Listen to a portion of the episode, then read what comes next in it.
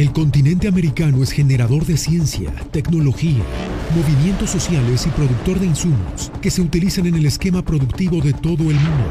Con todo esto, América es generadora de importantes noticias. Magnética FM y Voz de América presentan Buenos días América. El informativo más completo y trascendente de este continente. Bienvenidos. Buenos días América. Good morning, America. Bienvenidos.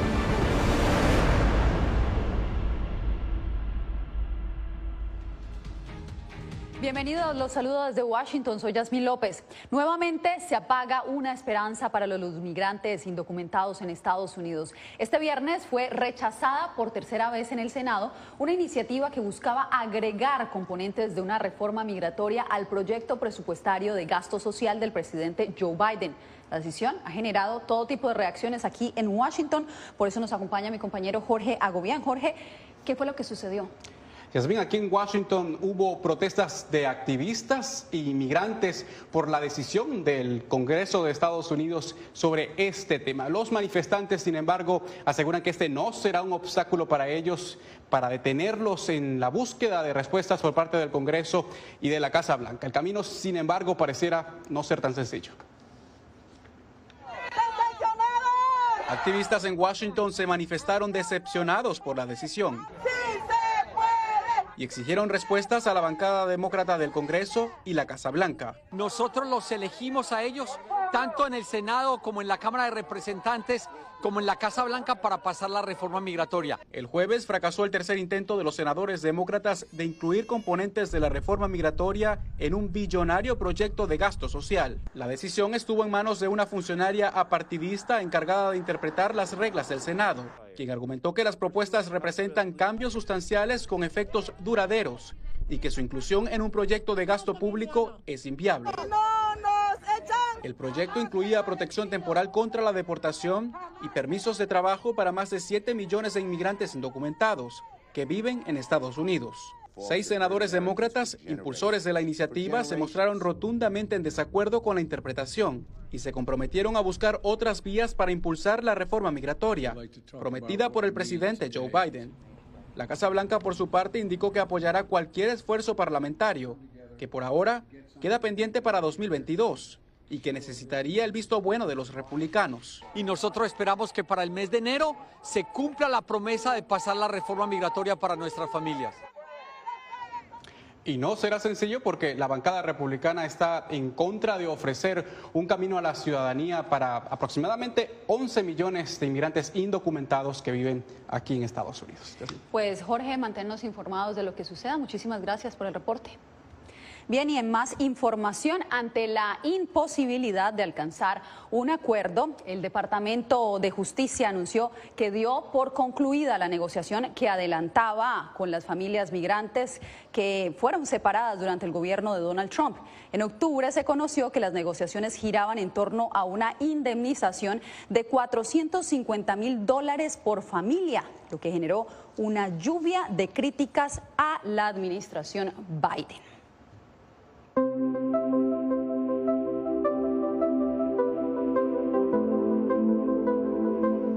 Este 18 de diciembre se celebra el Día Internacional del Migrante. Más de mil personas han muerto este año mientras se desplazaban hacia un nuevo país. Así lo registra la Organización Internacional para los Migrantes. Jaime Moreno, ¿cuál es la situación aquí en la región latinoamericana? Hola, Yasmin. Desafortunadamente, estas fuertes eh, se han presentado alrededor de mil, un poco más, en nuestra región latinoamericana. Lo que explican las organizaciones como la OIM y la OEA es que los migrantes están saliendo de sus países en condiciones de mayor vulnerabilidad, desesperados por la crisis económica y la crisis social de sus países. No están haciendo un tránsito regular, sino están tomando mayores riesgos por caminos y trochas informales. Porque, ¿qué vamos a hacer en Estados Unidos? A trabajar para mantener mi familia. La voz del haitiano Billy Dolmay es la de miles de migrantes, historias de vida que se suman sin cesar a lo largo de todo el continente americano hasta llegar a la frontera sur estadounidense. Están sufriendo y están haciendo su trayecto migratorio en condiciones muy precarias. Según el reporte de 2021 de la Organización Internacional para las Migraciones, entre los millones de desplazados en Latinoamérica, 1.124 inmigrantes perdieron la vida intentando llegar al lugar de destino. Las condiciones en las que hacen los viajes y las nuevas rutas que están tomando explica el aumento en las muertes de migrantes según la directora del Departamento de Inclusión Social de la OEA. Y quizás en 2021 lo que más nos llamó la atención fue ver el incremento de personas haitianas, cubanas e incluso también venezolanas cruzando el llamado tapón del Darién, que es un punto en la frontera selvático, en la frontera entre Colombia y Panamá, donde eh, eh, se exponen, digamos, a los mayores riesgos. Es considerada la zona de más riesgo y más peligrosa migratoriamente hablando de nuestra región. Yo, de verdad, la verdad, de verdad, si yo sabía que era así, me quedaría allá en Chile un tiempo. Remy Wilson, migrante haitiano, no solo se refiere a la falta de dinero, sino a los peligros a los que, como él, se someten miles. Ahogamientos, accidentes vehiculares, condiciones de clima extremo y violencia son las mayores causas de muerte de los migrantes en Latinoamérica. Al tener poco dinero para emigrar, enfrentan mayores dificultades en el camino, como le contó a La Voz de América Heidi, migrante venezolana. El sueldo que estaba ganando en ese momento me alcanzaba exactamente para una limonada y un pedazo de torta. O sea, eso era lo que me alcanzaba para el mes. La OEA estima que si las causas estructurales que motivan los fenómenos migratorios como la pobreza, la violencia y la falta de empleo no cambian, los movimientos migratorios se mantendrán. Si no atendemos esas causas estructurales, pudiéramos anticipar que estos movimientos migratorios continúen. Lo que agrega Betilde Muñoz también es que los gobiernos por convenios internacionales tienen la obligación de garantizar mecanismos legales y seguros para evitar que los migrantes tomen riesgos innecesarios y que pierdan inclusive la vida, pero desafortunadamente, y lo dicen estas organizaciones, en este momento los gobiernos de la región y del mundo están enfocados en cómo atender la recuperación de la crisis social generada por la pandemia del COVID. Yasmin. Muy preocupante la situación de los migrantes. Jaime, muchas gracias.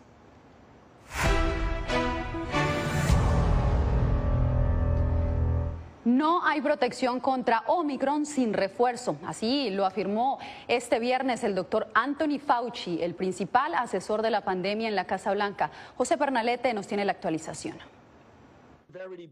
Este viernes, el principal asesor del gobierno de Estados Unidos en la lucha contra el coronavirus, Anthony Fauci, fue preciso al asegurar que la vacunación completa sin la dosis de refuerzo no es protección íntegra contra la variante Omicron, de acuerdo con los resultados que expuso una investigación de Reino Unido. La protección óptima es la vacunación más un refuerzo. Por lo tanto, la conclusión de lo que le hemos estado diciendo todo el tiempo es fundamental. Tomar el refuerzo si está vacunado es fundamental para lograr protección óptima. Por su parte, Rochelle Walensky, directora de los Centros para el Control y la Prevención de Enfermedades, confirmó la decisión sanitaria de apuntar vacunas como Moderna y Pfizer BioNTech para continuar con el refuerzo de la dosis única de Johnson Johnson por nuevos datos de casos de pacientes con esta formulación y vinculados con el síndrome de coagulación sanguínea. Evaluando los beneficios de la vacunación, los datos de seguridad y los eventos adversos raros y el suministro de la vacuna COVID-19. Después de su discusión,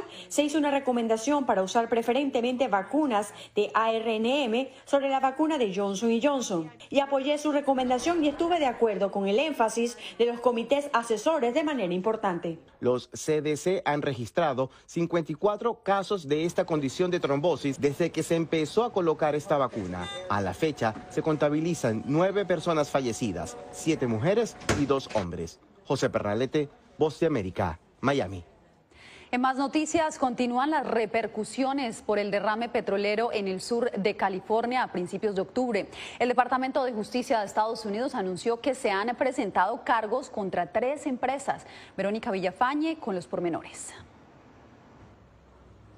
Un gran jurado federal acusó a Amplify Energy y dos subsidiarias operadoras de plataformas marinas y un oleoducto de negligencia criminal en relación con el derrame de 95 mil litros de petróleo que contaminó la costa del sur de California a principios de octubre. Según la acusación formal, las empresas no respondieron adecuadamente a ocho alarmas de fuga en un lapso de más de 13 horas. Cada una de las tres empresas enfrenta un cargo menor por descarga negligente de petróleo. Es verdaderamente indignante Andrea León Grossman, directora de Acción Climática de la Organización Azul, insiste que el daño provocado por el derrame amerita mayor responsabilización. Deberían hacer cargos mayores y de veras enjuiciar a los ejecutivos que están a cargo. En octubre, Martin Wilshire, el presidente de Amplify Energy, aseguró que no habían detectado el derrame hasta el momento que notificaron a las autoridades. Sin embargo, investigadores afirman que la fuga comenzó mucho antes. Según Reuters, Amplify dijo en un comunicado que en ese entonces la tripulación no sabía de fallas en el sistema de detección que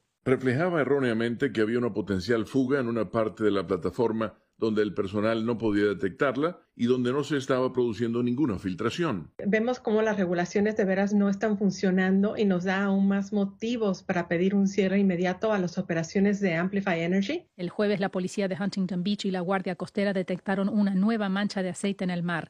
Mientras se investiga la fuente, se tomaron medidas preventivas para que no llegue a la costa. Verónica Villafañe, Voz de América, Los Ángeles. Más adelante, Chile se prepara para definir su destino político con las elecciones presidenciales de este domingo.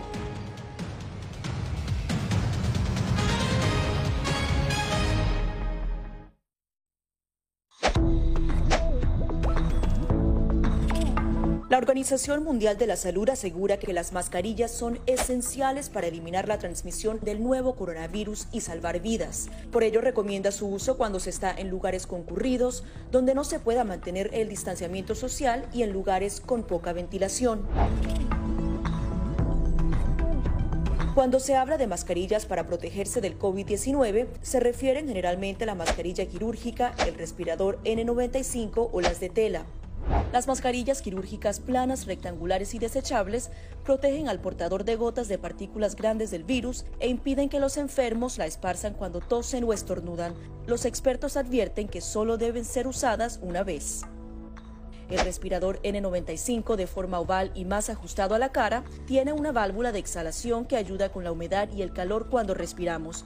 Además de filtrar partículas grandes, puede impedir que pase el 95% de las partículas pequeñas de virus y bacterias. Ante la escasez, muchos han recurrido a hacer sus propias mascarillas y en efecto los expertos confirman que estas mascarillas caseras pueden ser efectivas.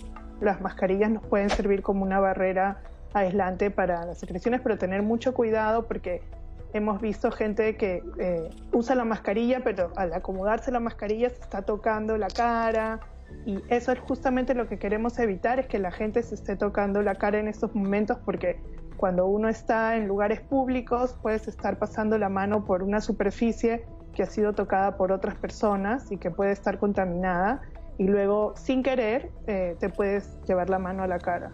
Para más información visita nuestra página web y síguenos a través de las redes sociales bajo arroba Voz de América.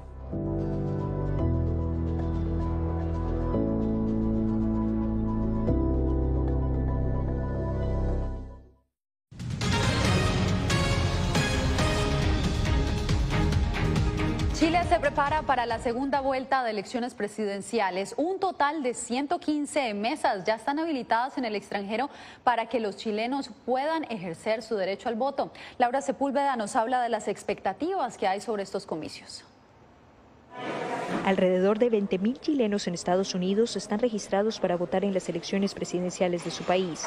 Pese a que son 31 las mesas habilitadas allí, la participación en la primera vuelta no alcanzó el 25%, explicó a La Voz de América el embajador chileno en Washington. La gente inscrita es, es un número y la gente que de verdad vota es otro.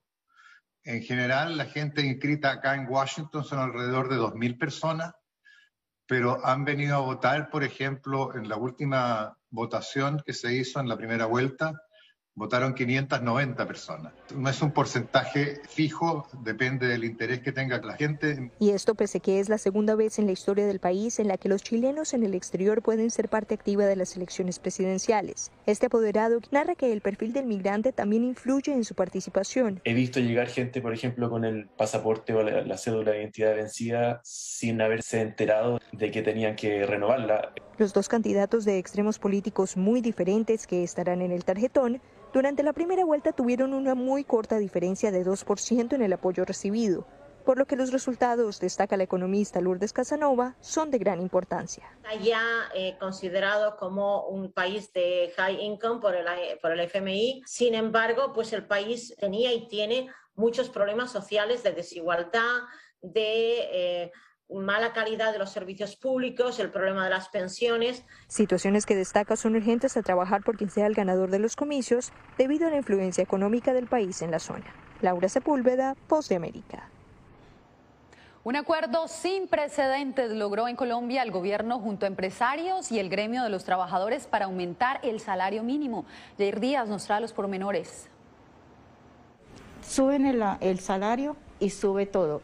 A sus 59 años, Mariela Giraldo es una colombiana que se gana la vida como empleada doméstica, recibiendo un salario mínimo de 908 mil pesos colombianos, alrededor de 225 dólares, dinero que asegura no le alcanza para suplir sus necesidades. Siempre queda uno que es comprando por mitad porque no alcanza la plata. Sin embargo, el gobierno de Colombia logró un histórico acuerdo con empresarios y gremios de trabajadores para aumentar el salario mínimo en 2022 al millón de pesos colombianos, equivalentes a 250 dólares, lo que representa a un incremento del 10%. El reconocimiento a los trabajadores que han ayudado a que el país siga adelante. En otra orilla se encuentra el presidente de la Central Unitaria de Trabajadores, Francisco Maltés, quien señala que el alza significativa también ha despertado preocupaciones sobre su efecto en la generación de empleo formal. Habrá una comisión que hará seguimiento a los precios de los bienes regulados para que no suban por arriba la inflación. Para la congresista María José Pizarro, el aumento del salario mínimo es insuficiente para las necesidades de los trabajadores. Se queda absolutamente pírrico frente a las necesidades que tienen millones de colombianos. Sectores como el gastronómico, transporte y agricultura reconocen el aumento, pero les preocupan los costos que traería el alza y la inflación. Jair Díaz, Voz de América, Bogotá. Ahora nos vamos a Ecuador, donde 23 mil trabajadores de la comunicación fueron despedidos en lo que va corrido de la pandemia. Néstor Aguilera conversó con la autora de un estudio que revela que muchos siguen trabajando, pero en condiciones más desfavorables. Juan Carlos Cátiva, un camarógrafo ecuatoriano con larga experiencia, perdió en agosto de 2020 su empleo en el medio público para el que trabajó durante más de una década. Dice estar descontento porque quedó desempleado en medio de la pandemia habernos despedido así de la noche a la mañana es súper injusto, después de tú haber dado todo por un medio. Játiva forma parte de los cerca de 23 mil trabajadores de la comunicación despedidos en el país durante los últimos meses, según una investigación de la Fundación Periodistas Sin Cadenas, la cual asevera que el panorama para el ejercicio de los periodistas profesionales es incierto en cuanto a lo laboral. Tenemos muchos colegas que pierden su trabajo y es muy difícil que encuentren uno nuevamente trabajando como periodistas eh, y muchas veces les toca como hacer un switch, como hacer un cambio de enfoque profesional. La investigación incluyó grandes medios ecuatorianos que, según su autora, continúan con prácticas inadecuadas, como el pago atrasado de sueldos, el pago de liquidaciones en cuotas o la desvinculación de empleados para volverlos a contratar, pero sin relación de dependencia laboral. Tú como empleado tienes obligaciones, pero no tienes derechos. Eh, eh, no tienes eh, tampoco opción a reclamar nada. Entonces, ahí se crea esta ruptura de relación laboral. Ninguno de los medios señalados por los despidos quiso dar su versión para el estudio, que concluye que esta realidad también constituye un deterioro de la información que reciben las audiencias. Néstor Aguilera, Voz de América, Quito. También en Venezuela la pandemia del coronavirus ha incrementado la vulnerabilidad de, muchas personas que padecen de alguna discapacidad. Ellos dicen que la crisis por el virus ha limitado su acceso a la movilidad, la educación y peor aún a la salud. Adriana Núñez Rabascal tiene sus testimonios. Juan Ángel es sordo de nacimiento. Hace 23 años aprendió el lenguaje de señas y hoy defiende los derechos de las personas con discapacidad en Venezuela. Alerta que en medio de la pandemia, esta comunidad ha vivido su peor momento la situación de falta de alimentos, medicamentos, atención médica de calidad, ha hecho que incluso muchas personas con discapacidad migren del país en las peores condiciones posibles.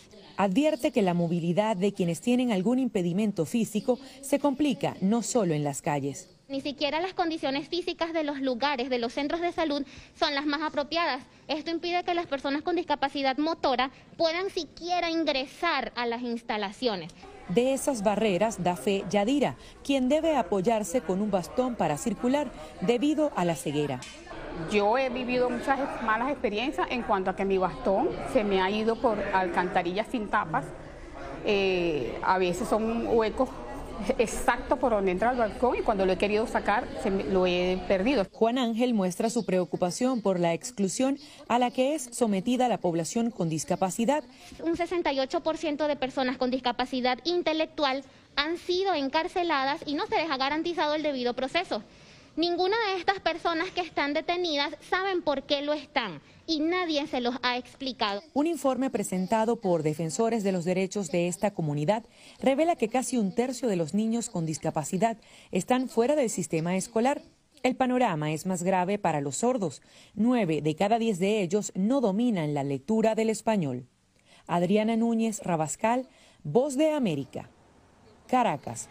Al volver, padres venezolanos piden al gobierno Biden acción contra el, porte de armas en Estados Unidos.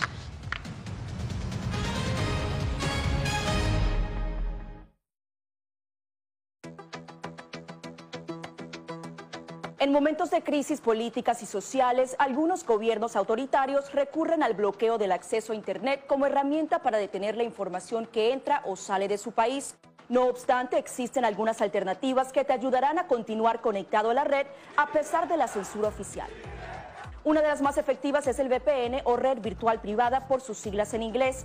La VPN pretende simular que la persona está en otro lugar del mundo y no en el país que esté restringiendo el acceso a Internet, de manera que es incapaz de detectar esa conexión interna y así se puede utilizar Internet con normalidad.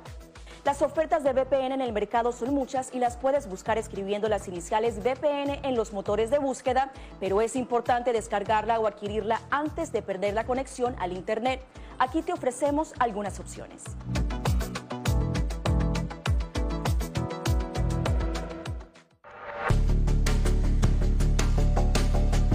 Durante el brote del COVID-19, los estafadores pueden tratar de aprovecharse de personas vulnerables a través de diversos métodos que van cambiando con frecuencia. Es posible que lo contacten por teléfono, correo electrónico, mensajes de texto, correo postal o redes sociales. Ten cuidado con ofertas de kits de supuestas pruebas caseras, curas milagrosas o pruebas inmediatamente accesibles. Response Act has made coronavirus testing more accessible immediately. Tras un desastre, organizaciones caritativas falsas aparecen afirmando que tienen vínculos con otras reales. Siempre verifica que la organización sea legítima. Alguien que asegura que trabaja en el gobierno puede pedirte tu información personal o intentar cobrarte cuotas falsas para así ingresar tu cheque de estímulo.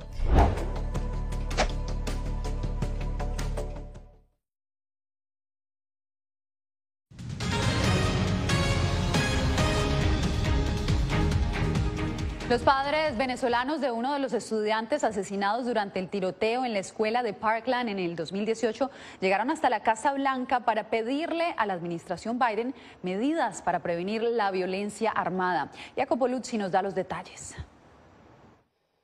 Desde hace tres años, Manuel Oliver canaliza el dolor de perder a su hijo de 17 años a través de sus obras de arte. El estudiante fue asesinado después de recibir cuatro disparos durante el tiroteo en la escuela de Parkland de Florida en febrero de 2018. Ahora Manny y su esposa Patricia estuvieron durante semanas en Washington DC frente a la Casa Blanca protestando, con la meta de que el presidente Joe Biden cumpla con una promesa.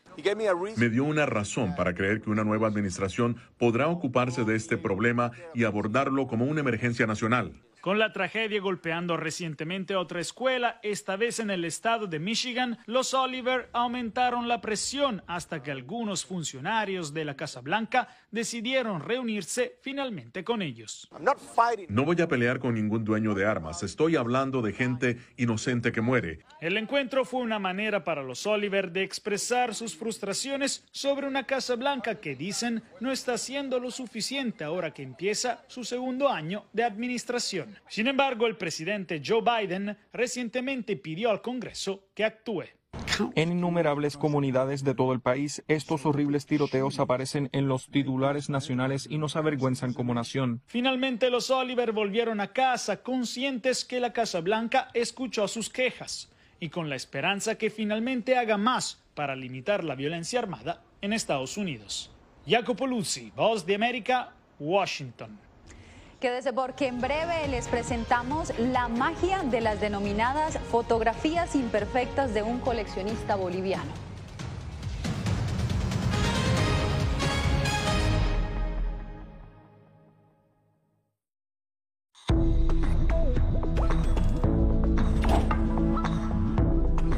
Cuando ellos me traen un tema un poco delicado fuerte, yo siempre les pregunto primero, ay, ¿y dónde oíste eso? ¿Quién te lo comentó?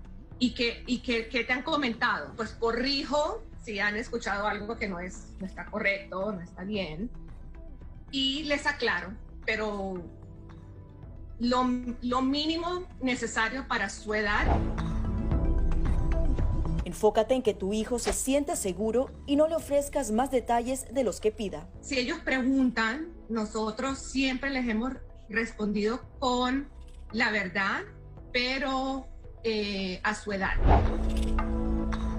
Finalmente di cosas específicas que tu hijo pueda hacer para que sienta que tiene el control. Por ejemplo, enséñale que lavarse las manos con frecuencia lo puede ayudar a mantenerse sano.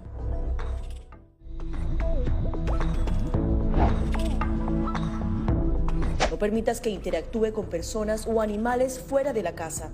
Si una persona de la casa se enferma, evita que tenga contacto con tu mascota. Designa a un miembro de la familia o un amigo para cuidar a tu mascota a corto o largo plazo en caso de que tú no puedas. Limpia sus patas una vez que regreses a casa, pero no uses productos tóxicos para ellos como toallitas desinfectantes. Usa champú para bebés y aceite de coco en sus patas si notas picazón o sequedad.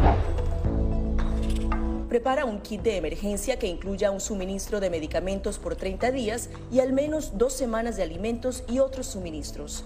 Asegúrate de que todas las mascotas lleven collares y etiquetas con información actualizada como nombre, número de teléfono y necesidades médicas urgentes.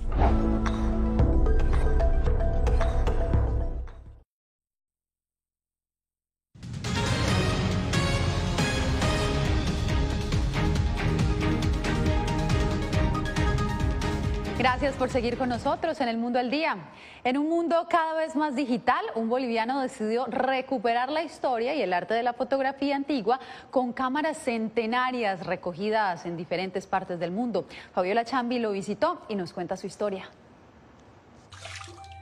La pasión de Diego Echevers está atrapada en el tiempo y en un estudio en su casa donde tiene cámaras de más de 120 años de antigüedad en perfecto estado, con las cuales crea fotografías que él considera son poesía. Esta fotografía está hecha con tiempo, está hecha con las manos, está hecha con el, cuerpo y creo que eso es algo que en el mundo de la digitalización eh, se ha perdido de vista. Esta forma de retratar la historia se da bajo el concepto de fotografía imperfecta o antifotografía. Está hecha con las manos y porque al estar hecha bajo esta idea no existen dos iguales. Es más, hay riesgos, pueden fallar. Y de hecho, muchas veces estas fallas le dan un carácter único al resultado. Cada una de sus cámaras tiene nombre y una historia.